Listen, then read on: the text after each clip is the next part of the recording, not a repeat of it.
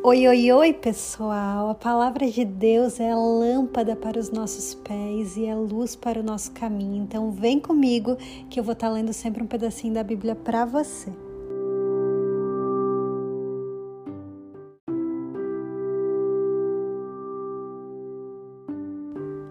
Salmo 42 Como a corça anseia por águas correntes, a minha alma anseia por ti, ó Deus.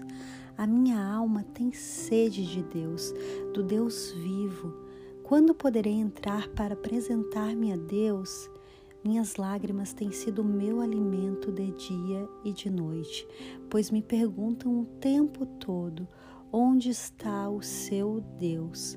Quando me lembro dessas coisas, choro angustiado, pois eu costumava ir com a multidão conduzindo a procissão à casa de Deus, com cantos de alegria e de ação de graças, entre a multidão que festejava.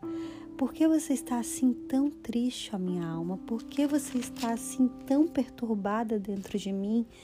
Põe a sua esperança em Deus, pois ainda o louvarei. Ele é o meu Salvador e o meu Deus.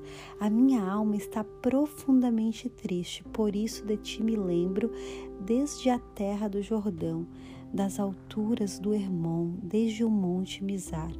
Abismo chama abismo ao rugir das tuas cachoeiras, todas as tuas ondas e vagalhões se abateram sobre mim. Conceda-me, Senhor, o seu fiel amor de dia, de noite, esteja comigo a sua canção. É a minha oração ao Deus que me dá vida. Direi a Deus, minha rocha, por que te esquecestes de mim? Por que devo sair vagueando e pranteando, oprimido pelo inimigo? Até os meus ossos sofrem agonia mortal quando os meus adversários zombam de mim perguntando-me o tempo todo: onde está o seu Deus? Por que você está assim tão triste, ó minha alma? Por que está assim tão perturbada dentro de mim? Ponha a tua esperança em Deus, pois ainda o louvarei. Ele é o meu Salvador e o meu Deus.